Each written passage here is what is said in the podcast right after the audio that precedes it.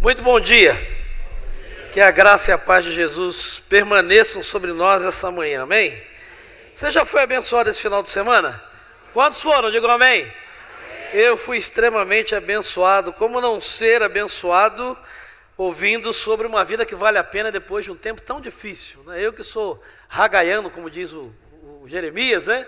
E frequento o Congresso do Ragai há tantos anos ah, fiquei realmente é, triste por esses dois anos que nós não tivemos o nosso congresso, mas nós estamos aqui desde sexta-feira sendo lembrados e desafiados que nós estamos vivos. E isso por si só já é motivo para agradecer. Então, se você está vivo, se você está viva, você precisa viver uma vida que vale a pena. E desde sexta-feira nós temos aprendido aqui que uma vida que vale a pena, nós só temos uma, ela precisa ser vivida com ousadia, ela precisa ser vivida de uma forma completa e ela precisa ser vivida sem culpa. Mas, mas, o que me trouxe aqui nessa manhã foi dar o um último recado a você. Talvez uma última lição da parte de Deus a você sobre uma vida que vale a pena. Porque é importante sim lembrar que você tem apenas uma vida. É importante sim lembrar que você precisa viver essa vida de uma forma completa, com ousadia e sem culpa. Mas o que eu quero dizer para você nessa manhã, o que Deus colocou no meu coração nessa manhã, foi compartilhar com você aquilo que Ele tem, que me, aquilo que ele tem me ensinado. Uma vida que vale a pena, ela precisa ter todas essas coisas, mas ela precisa ser compartilhada. Ela precisa ser compartilhada. E quando eu penso sobre isso, quando eu começo a meditar sobre isso, eu não tenho, como historiador que sou, como não me lembrar dos nossos irmãos lá de Atos dos Apóstolos. Aquela igreja que vivia debaixo de um tempo de tanta dificuldade, de tanta perseguição, de tanta luta, mas que viveu uma vida que vale a pena e nós estamos aqui hoje de forma direta ou indireta como resultado da vida que aqueles irmãos e irmãs viveram. Quando eu olho para o livro de Atos, cinco palavras para mim definem o propósito de Atos. O primeiro deles é continuidade. Ou seja, você já sabe disso, mas eu quero lembrar a você: o livro de Atos dos Apóstolos é um livro que registra a continuidade da obra de Jesus Cristo, a obra dos apóstolos, a obra da igreja. Ou seja, o livro de Atos mostra para nós que a manifestação física de Jesus hoje é a igreja, a igreja é o corpo de Cristo hoje. Continuidade é a primeira palavra. A segunda palavra que traz para mim, que deixa claro para nós o propósito do livro de Atos, é a palavra confronto confronto com seus perseguidores, confronto com o governo corrupto, confronto contra os hereges, confronto contra os hipócritas dentro da igreja, contra as perseguições que sofria. Atos também pode ser definida pela palavra missão.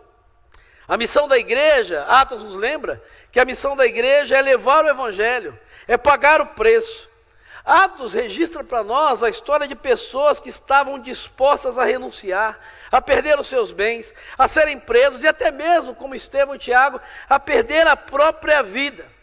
Atos lembra para mim, para você, e a pandemia nos lembrou isso, que vida no Evangelho não é viver num parque de diversões, não é apenas entretenimento, é obra, ou, ou, hobby, melhor dizendo, mas que a vida no Evangelho, uma vida que vale a pena, é uma vida de compromisso com o reino de Deus. Há uma quarta palavra que me chama a atenção no livro de Atos e que talvez defina, é motivação. O último verso do texto de Atos, ou do capítulo de Atos, do, do, do livro de Atos, Atos 28, 31, deixa muito claro que Paulo pregava o reino de Deus, ensinava a respeito do Senhor Jesus, abertamente sem impedimento algum. Atos lembra para nós que o pregador pode ser preso, as igrejas podem ser fechadas, Bíblias podem ser queimadas, mas a palavra do Evangelho não pode ser impedida, ela jamais estará presa. Essa é a motivação para pregar o Evangelho. Mas a quinta e última palavra que define o propósito de Atos, e é sobre a qual eu quero me deter nessa manhã com você, é a palavra testemunho. Lucas estava escrevendo sobre a vitória do cristianismo no livro de Atos. Um evangelho que venceu todas as barreiras, que alcançou todos os povos, todos os movimentos, superou perseguições. Ou seja, o tema central de Atos, nós podemos dizer que é o evangelho desimpedido. Existem várias razões pelas quais o livro de Atos foi escrito, mas deixa eu dizer a você nessa manhã ao ler esse livro, nós estamos relendo esse livro lá na nossa igreja, tem sido muito precioso. O livro de Atos foi escrito para me lembrar e para te lembrar que Deus usa pessoas. Deus usa pessoas. Pessoas que intencionalmente decidem usar a vida que receberam para falar de Jesus. Deus usa pessoas. É por isso que nessa manhã eu quero refletir com você sobre uma vida missionária. Uma vida que intencionalmente decide falar de Jesus. E o livro de Atos vai mostrar isso para nós.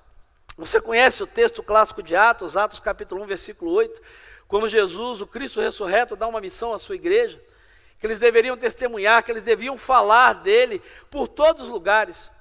Mas alguns estudiosos vão dizer que por a igreja não ter entendido e não ter obedecido Atos capítulo 8, verso 1, veio então a permissão de Deus para que, é, Atos capítulo 1, verso 8, perdão, veio então a permissão de Deus para que acontecesse Atos capítulo 8, verso 1. E eu queria pedir você que abrisse a sua Bíblia em Atos capítulo 8, verso de número 1. A igreja não entendeu, a igreja não compreendeu a dimensão clara de Atos 1, 8. Por isso, então, Deus permite à igreja, e isso está registrado no livro de Atos, viver Atos capítulo 8, verso 1. E o texto diz em Atos 8, 1, que naquela ocasião desencadeou-se uma grande perseguição contra a igreja em Jerusalém. Todos, exceto os apóstolos, foram dispersos pelas regiões da Judéia e de Samaria. Eu quero chamar sua atenção então para o verso 4. O que acontece nesse momento? Os que haviam sido dispersos pregavam, falavam a palavra por onde quer que fossem. Atos capítulo 8, verso 4, ou a partir do verso 8, registra o momento do alcance do evangelho aos gentios. Mostra que o evangelho de Jesus é uma possibilidade para todos os povos e não somente para os judeus. Até o capítulo 8 de Atos, a gente percebe que existe uma certa tensão entre dois tipos de igreja, entre dois tipos de homens e mulheres que foram transformados pelo poder do Evangelho de Jesus. O primeiro deles é a igreja de Jerusalém, a igreja que era a igreja dos apóstolos. Para eles, a, a fé cristã e a mensagem do Evangelho era só para os judeus. Eles tinham até uma vida ah, religiosa muito interessante, eles guardavam sábado, eles iam na sinagoga, no domingo eles se reuniam para celebrar a ceia. Mas a visão da igreja de Jerusalém era que Cristo tinha vindo somente para os judeus. Não havia um planejamento para ampliar isso, para a participação dos não-judeus, ou seja, era uma visão muito em si mesmada. E nós encontramos então uma outra igreja, que é a igreja de Antioquia, uma igreja que é formada por gentios ou por não-judeus. Uma igreja que é constituída por pessoas que querem falar abertamente, desimpedidamente do Evangelho de Jesus a todas as pessoas. É interessante a importância de viver uma vida missionária e de ter essa perspectiva de que ser missionário não é simplesmente ir para um outro continente, para uma outra nação, para uma outra, outra cultura, mas aonde quer que você esteja, você pregar e falar de Jesus e daquilo que ele tem feito na sua vida compartilhar a ousadia que Ele tem te dado, compartilhar a integridade no seu relacionamento com Ele através dessa vida completa, compartilhar que Ele é alguém que pode tirar a sua culpa, perdoar o seu pecado. A igreja de Antioquia ensina para nós que o evangelho de Jesus ele está disponível para todas as pessoas e cabe a mim e a você falar desse evangelho, compartilhar desse evangelho. Isso causa um impacto, uma mudança tão grande na vida da igreja, que quando nós chegamos no capítulo 13 de Atos, nós olhamos uma igreja bem diversificada. Capítulo 13, versículo 1 de Atos, vai falar da liderança dessa igreja de Atos. E se você depois observar, você vai perceber que na liderança da igreja de Atos você tinha Barnabé, que era judeu, você tinha Simeão, Níger, um africano, você tinha Lúcio de Cirene, ou Sirineu, um não judeu, você tinha Manaém, que tinha uma influência dos romanos, tinha sido criado com Herodes. Eu gosto até de dizer que talvez para que essa descrição ficasse completa do alcance da igreja, só falta ter o nome de uma mulher aqui. Para que a coisa ficasse completa. O que esse texto ensina para nós, e o que a igreja de Antioquia ensina para nós, é que nós precisamos viver uma vida que vale a pena falando de Jesus. É interessante que a própria geografia de Israel mostra isso para nós. Se você gosta né, de usar a Bíblia de papel, tem lá o mapa de Israel, mas você pode dar um Google também. Você vai perceber que o Rio Jordão, por exemplo, ele nasce no norte de Israel. E ele vem descendo, descendo e deságua no mar da Galileia, onde forma um mar que é muito, muito rico, um lago muito rico em peixes e em vida, mas ele continua. Ele continua e desce até terminar e desaguar no Mar Morto. É interessante porque o Mar da Galileia, ele é vivo, porque ele recebe aquilo que vem do Rio Jordão e ele doa e ele compartilha. Mas o Mar Morto é morto porque aquilo que ele recebe, ele recebe e ele retém para ele mesmo. Deixa eu lhe dizer uma coisa nessa manhã. Você só tem uma vida. E uma vida que vale a pena é uma vida que doa, é uma vida que fala de Jesus, porque a gente vive quando a gente recebe e passa. Quando a gente recebe e retém, a gente morre. Se você já teve a oportunidade de visitar Israel, o Mar da Galileia, o Lago da Galileia, ele é belíssimo. Ele tem muito verde, ele tem muita vida. Já o Mar Morto, ele não tem nada. Ele é ótimo principalmente para quem não sabe nadar, porque não tem como você se afogar. Tal a salinidade, tão morto, nem peixe, não tem vida lá. Uma vida que vale a pena é como o mar da Galileia, que recebe doa, porque quando você recebe de Deus e doa, quando você recebe de Jesus e doa, você vive, você vive, você vive. Mas quando a gente recebe e retém, a gente morre. Por isso, nessa manhã, eu quero dar a você dois princípios, como bom batista que sou. Dois princípios, para que você viva uma vida que vale a pena uma vida que fale intencionalmente de Jesus. E eu quero usar essa igreja de Antioquia, um momento dela, que está registrado no capítulo 11. Por favor, vá comigo lá, Atos capítulo 11, a partir do versículo 19. E esse texto desses irmãos do primeiro século trazem alguns princípios para nós de Homens e mulheres que viveram uma vida que vale a pena porque decidiram intencionalmente falar de Jesus. Até porque formas e métodos mudam, mas princípios permanecem. E esse texto vai mostrar para nós que falar de Jesus muda completamente a vida de uma pessoa. A partir do verso 19 do capítulo 11 de Atos, o texto diz que os que tinham sido dispersos por causa da perseguição desencadeada com a morte de Estevão, chegaram até a Fenícia, Chipre e Antioquia, anunciando a mensagem apenas aos judeus. Alguns deles, todavia, cipriotas e sirineus, foram a Antioquia e começaram a falar também aos gregos, contando-lhes as boas novas a respeito do Senhor Jesus. E olha o resultado no verso 21 a mão do Senhor estava com eles e muitos creram e se converteram no Senhor.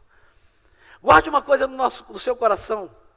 Nós aprendemos muitas coisas esse final de semana, temos sido desafiados, temos sido inspirados, mas a razão principal da minha vida, a razão principal da sua vida, a nossa função principal é anunciar o Evangelho, é falar de Jesus é falar de um Deus que revela em Cristo a sua graça para a mudança da vida das pessoas, para a redenção delas. Tudo mais é acessório. E nós precisamos entender isso.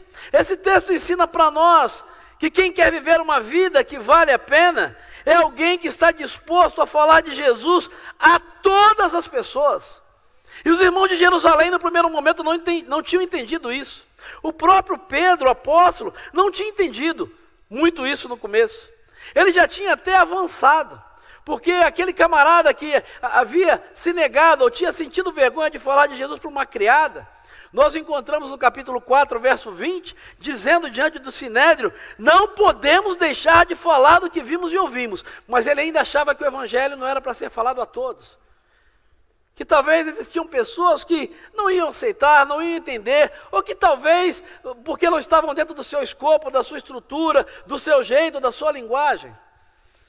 Sabe, a maior fragilidade de Pedro eram seus preconceitos, era achar que o jeito dele era sempre o jeito certo.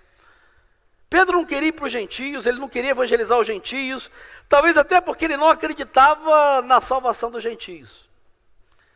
Mas é interessante que nós olhamos esses irmãos aqui, alguns ficam só entre os gregos, entre os judeus, mas outros vão além e começam a falar ah, de Jesus a outros não judeus. E Pedro passa por essa experiência um tempo antes.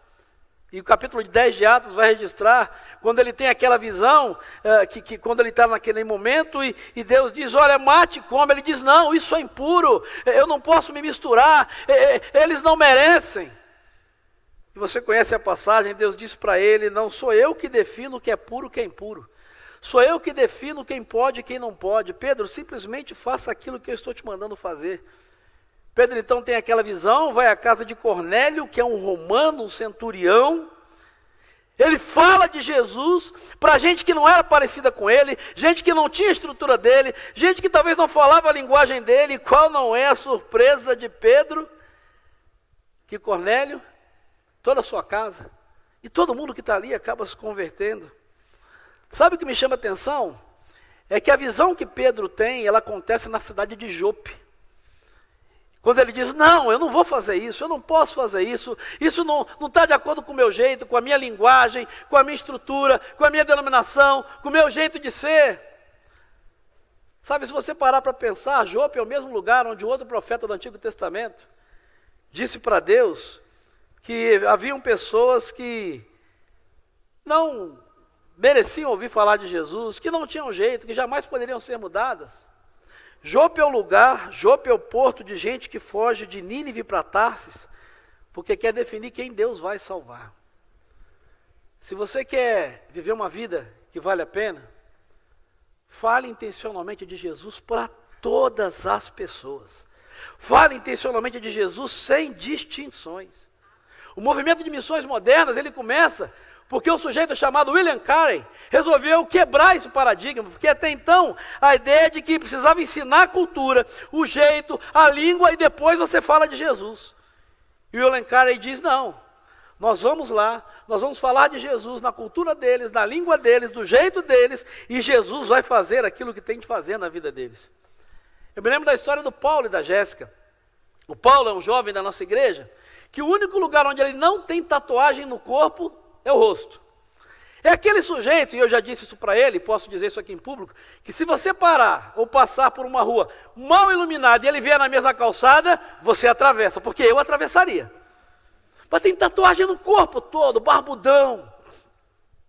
E eu me lembro até hoje quando Paulo começou a frequentar as nossas celebrações.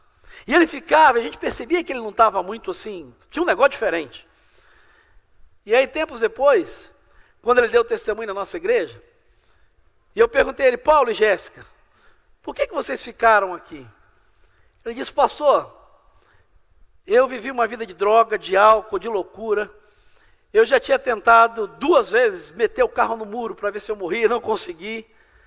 Pastor, eu estava tão sedento por Jesus, por alguma coisa que mudasse a minha vida, e, e, era tão constrangedor, porque eu não conseguia ir a qualquer igreja sem fumar um cigarro de maconha. E eu ia nas igrejas e eu ficava assim, não entendia, porque eu olhava aquele povo fechando os olhos tal, é, careta, e eu precisava, eles tinham uma alegria muito maior do que a minha, sem nada, e eu precisava disso para me drogar. Eu falei, por que, que você passou por tantas igrejas e você ficou só aqui? Aí o Paulo diz assim: sabe por quê, pastor? Porque em todas as igrejas que eu e a minha noiva chegávamos, antes de nos cumprimentarem, as pessoas vinham, colocavam a mão na nossa cabeça e diziam: sai demônio em nome de Jesus, sai demônio, sai demônio. Eu só queria Jesus. Eu não tinha demônio, pastor. Eu só tinha uma vida destruída. Eu queria Jesus, eu queria Deus, eu queria. Eu falei: então por que, que vocês ficaram aqui? Ele disse, pastor, porque as primeiras vezes que nós chegamos aqui, ele falou: as primeiras eu vim sozinho. E a expressão que ele usava, noiado assim. E eu ficava envergonhado, ia lá profundo, me sentava, às vezes me ajoelhava do meu jeito para tentar falar com Deus. Ele disse, pastor, por várias vezes, algumas irmãzinhas de cabeça branca chegavam perto de mim, botavam a mão na minha cabeça e diziam: Jesus abençoe você, meu filho, ele pode mudar a sua vida. Eu tive o privilégio de casar o Paulo e a Jéssica, batizar o Paulo e a Jéssica E hoje eles são membros, uma potência que testemunham e falam abertamente do Evangelho e do amor de Jesus. Nós precisamos quebrar os nossos preconceitos. Uma vida que vale a pena não define quem Jesus vai salvar, quem Jesus vai mudar, quem Jesus vai libertar por causa da roupa, da cor, da tatuagem, do jeito de ser. Atos mostra para nós que nós precisamos, como os irmãos de Antioquia, falar de Jesus intencionalmente a todas as pessoas. Mas há uma segunda coisa que esse texto ensina para nós, nos versos 22 e 23. O texto continua a falar que notícias desse fato chegaram aos ouvidos da igreja de Jerusalém, a turma em si mesmada, a turma que queria falar de Jesus, mas do jeito certo, sem com restrições. E eles enviaram Barnabé em Antioquia. Preste atenção no verso 23. Qual é a atitude de Barnabé? O texto diz que quando Barnabé chega ali, ele viu o quê? O que está no seu texto aí? Ele viu a graça de Deus e ele ficou alegre e os animou a permanecer fiéis ao Senhor de todo o coração.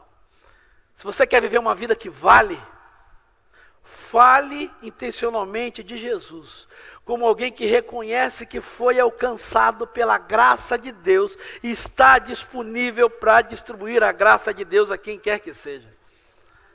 Sabe o que é interessante nesse texto? Se Paulo, ou melhor, se Barnabé fosse batista, ele ia fazer parte de um GT, de um grupo de trabalho. Porque quando a notícia chegou em Jerusalém, vamos montar um GT, vamos ver o que está acontecendo.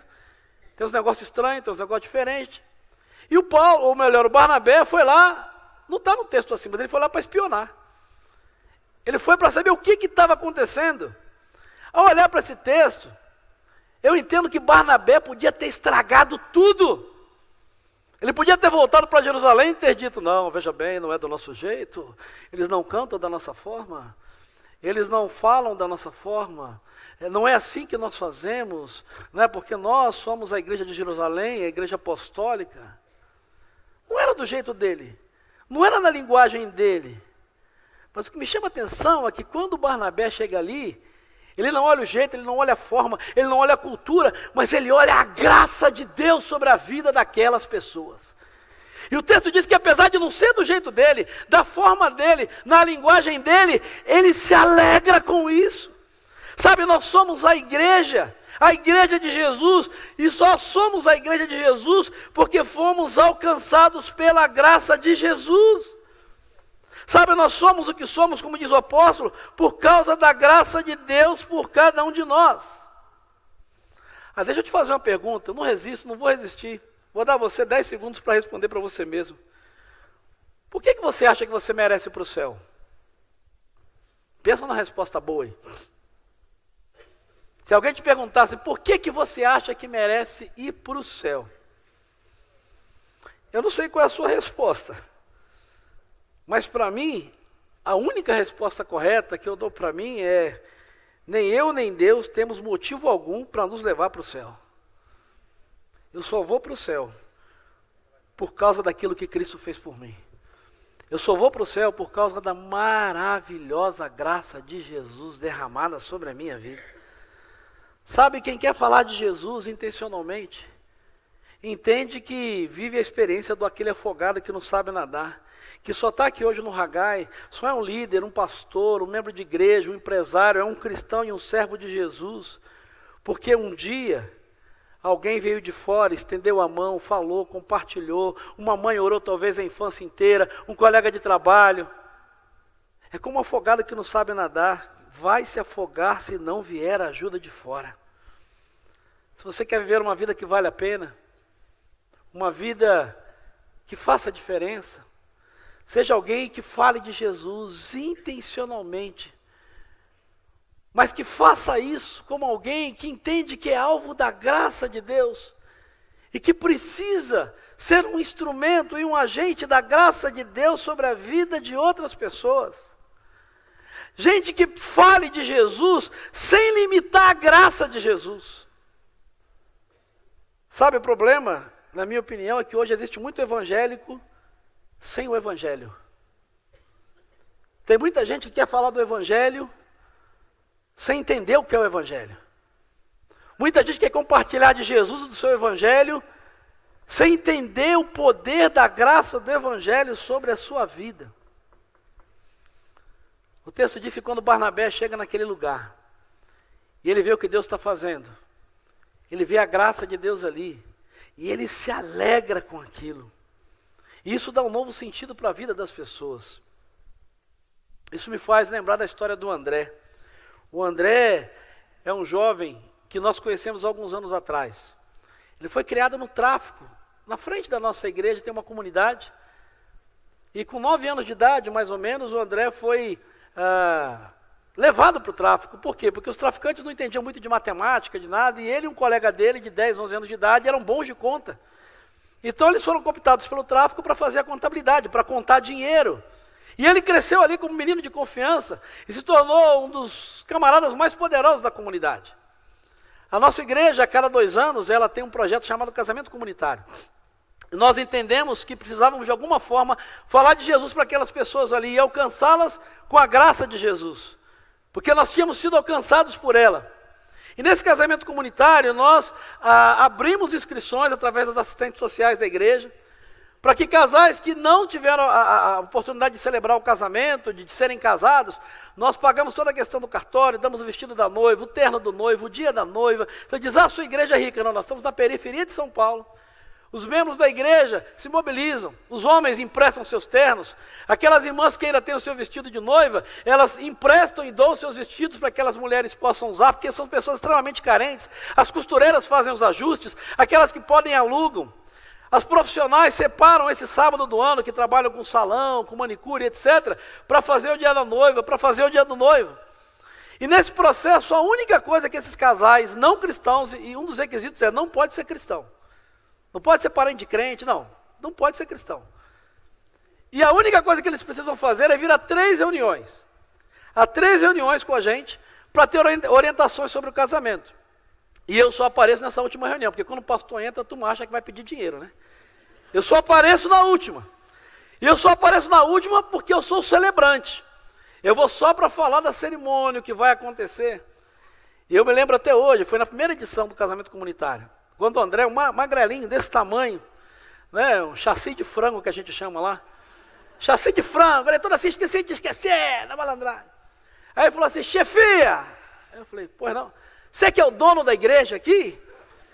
Eu falei, não, dono é Jesus, eu tomo conta para ele. Eu já, né, você já vai preparado para a linguagem. Você é o pastor? Eu falei, sou. Então, a gente está nessa parada, eu fiquei tentando traduzir né, o que ele estava dizendo. Até hoje é meio assim, ele, esqueci de esquecer, você na novela, mas vale a pena ver de novo. Eu estou aprendendo esse negócio. Aí eu lembro quando ele perguntou assim, deixa eu perguntar um negócio para você. Ah, esse negócio aqui tá lindo, tal, essas irmãs loironas emprestando para minha mulher que é da favela o vestido. Ô pastor, não vai chegar boleto depois não? falei, não, André. Mas o que, que a gente precisa fazer? Eu falei, André, vocês precisam vir no dia do casamento. Mas eu preciso vir no culto da sua igreja. Eu falei, não. Se você quiser, vai ser um prazer, mas não precisa vir. Mas a gente precisa mudar de religião. Eu falei, não. Ele falou assim, mas, mas, não precisa vir nem assistir, depois de casar tem que vir. Eu falei, não, se você quiser. Aí ele falou assim, mas, mas pastor, por que, é que vocês estão fazendo isso? Eu não estou entendendo. Eu lembro até hoje que eu disse para ele, sabe André, isso é por causa da graça de Jesus. Porque a Bíblia diz que aquilo que a gente recebeu de graça, a gente precisa dar de graça. Então, se eu tive a oportunidade de ter uma cerimônia de casamento, isso é, isso é que Jesus ensina para nós, a gente está vivendo. E o André ficou encafifado, e eu vou só resumir a história. Depois dessa reunião, antes do casamento, ele disse um dia para a esposa: Eu quero ir nessa igreja lá. E nós descobrimos que ele, quando era garoto, ele fumava maconha na, na, na, na viela que é do lado da igreja. E eu lembro que ele comentou assim, pastor, no primeiro culto que eu vim, a nossa entrada lá é lateral, a Benézia conhece, eu entrei e falei para Alexandre, Alexandre, onde é que fica aquele cara, o pastor da reunião? É aqui? Eu quero ficar na primeira fila, porque na primeira fila senta os caras que mandam na igreja. Eu quero ver quem vai ter moral para me tirar. Então quem senta na primeira fila aqui é o pessoal que manda, você sabe, né? Segundo André, segundo André. Aí ela falou, André, pelo amor de Deus, não vai fazer escândalo. Ele, tá bom, vou sentar na segunda. E até hoje o André senta na segunda fila. E o André disse para nós assim, olha, quando eu cheguei lá, você começou a falar e falou, quero ver qual que é, eu quero olhar para a cara dele. Ele disse, pastor, você começou a falar, com cinco minutos, dez minutos, eu dei uma cotovelada na minha mulher. Eu falei, você é louco, André? Não, pastor, dei. Ele disse: Quem mandou tu contar para esse cara a minha vida toda? Falou: Cala a boca, André, não sei nem quem é o pastor. Ele disse para mim depois, pastor. Eu falei: Não, tem que voltar de novo. Pastor, cada culto eu chorava, só falava de família. E aí o tempo passou, queridos. E o André, nós fizemos o casamento dele, ele começou a ser discipulado. Só que na comunidade, o codinome do André é Sam. Todo mundo na igreja conhecia como Sam. Eu não sou de lá, assim. E aí o pessoal da igreja estava inquieto vendo o André por lá. E o André vai se batizar. E teve, chegou a hora que o pessoal não aguentou e disse assim, pastor, o Sam vai batizar na igreja? Eu falei, tá louco o Sam vai batizar, porque o Sam era conhecido no bairro. Eu sabia quem era o Sam. Eu só não sabia que o Sam era André. Só isso. Eu só não sabia isso. O pastor é igual marido traído, é o último a saber das coisas. Aí quando viram que ele ia batizar, alguém passou, eu falei, não, Sam não. Não, pastor, o senhor fez o casamento do Sam. Eu falei, eu? É, o senhor casou o Sam. Eu casei o Sam? É. É, pastor, o Sam é o André. Eu falei, Jesus, vou ter que falar com ele. Porque ele fez o processo discipulado com a turma. Eu acho que foi uma das semanas que eu mais orei na minha vida. Que eu marquei com o André para conversar. Eu falei, qual vai ser a reação desse camarada, né? E aí o André chegou, eu falei, André, tudo bem? Tudo bem? Quer uma água, um café? Tudo bem, André? Fica à vontade, André. Né? André, o era bravo, matador mesmo. Ele, ele coordenava o julgamento do tráfico. Quem é da área militar sabe disso. Ele era o líder do julgamento. E aí eu falei, eu preciso fazer uma pergunta, mas fique calmo, é só uma pergunta, nada mais do que uma pergunta, apenas uma pergunta. E aí, a boca seca. Aí eu falei assim, André,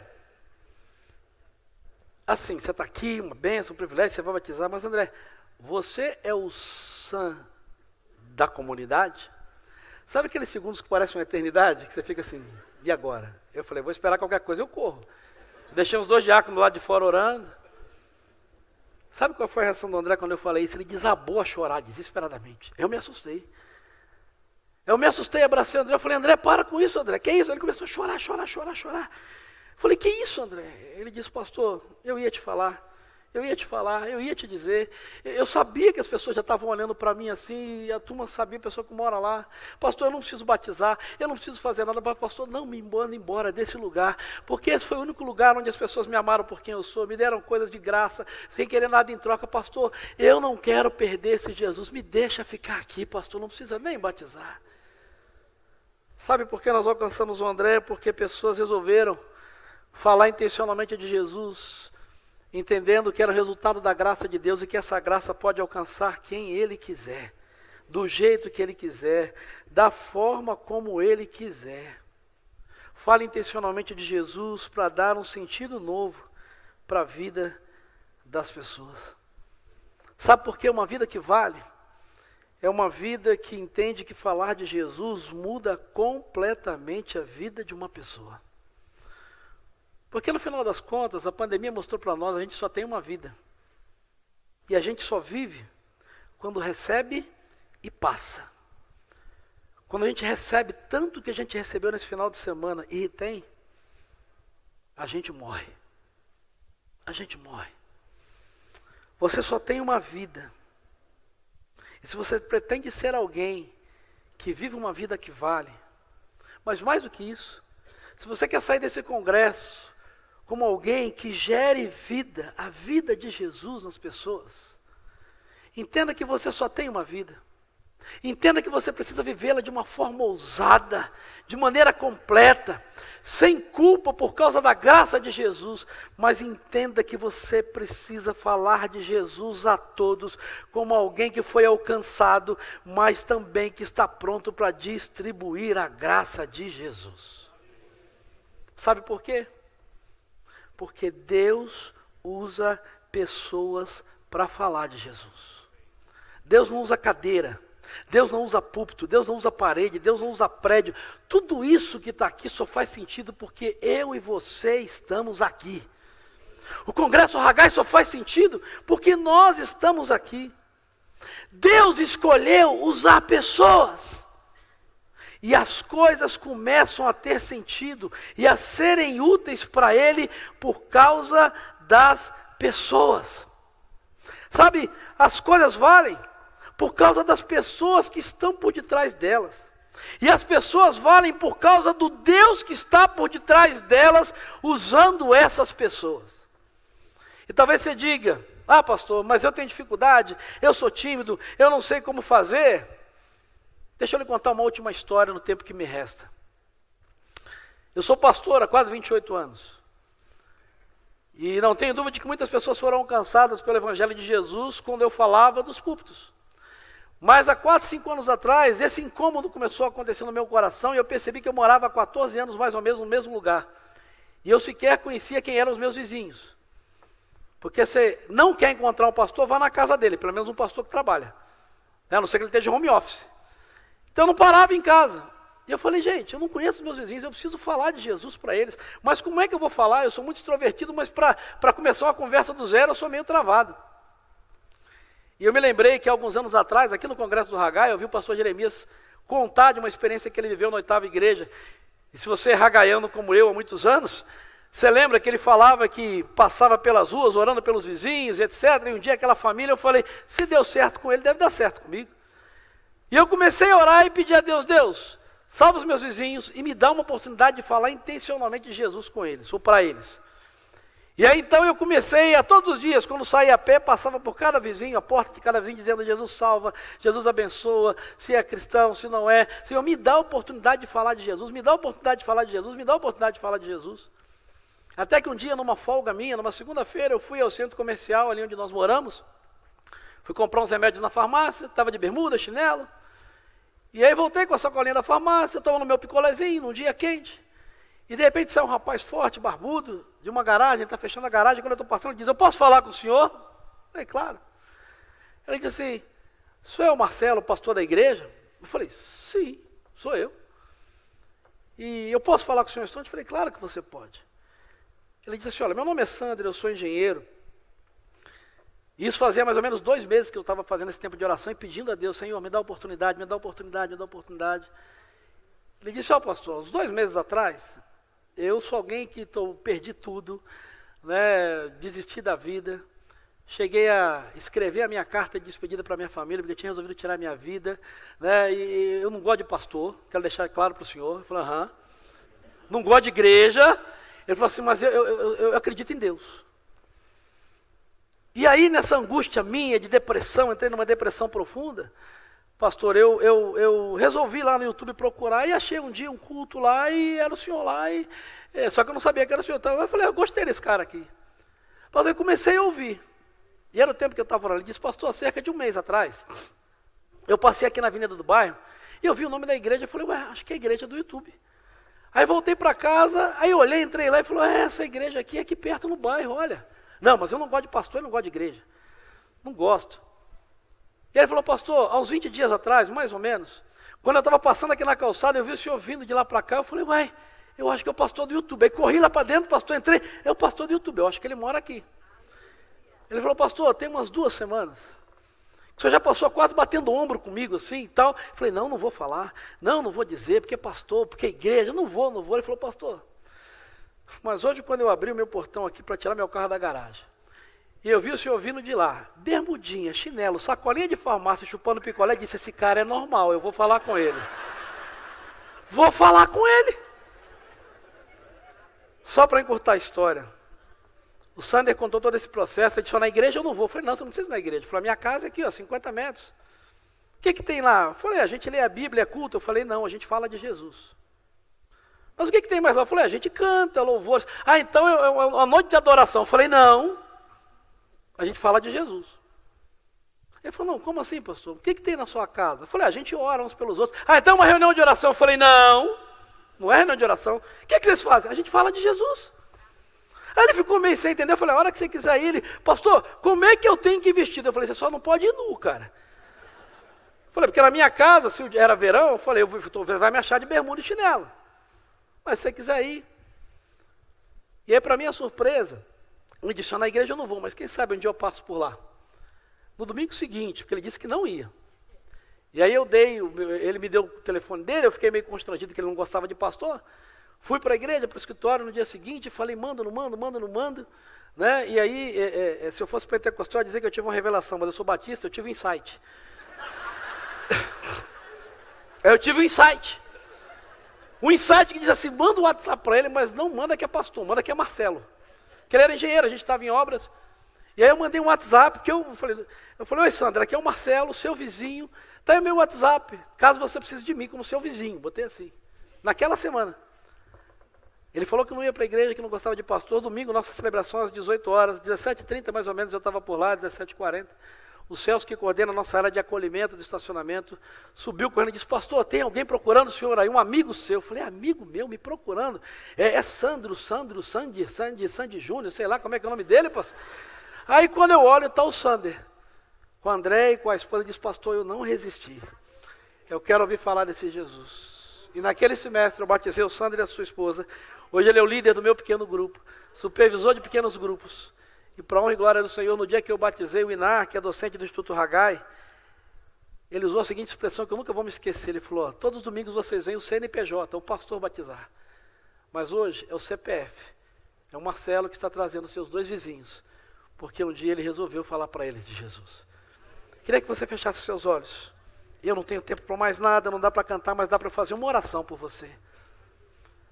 E o que eu quero desafiar você nessa manhã é que você faça essa oração. Deus, me use para falar de Jesus.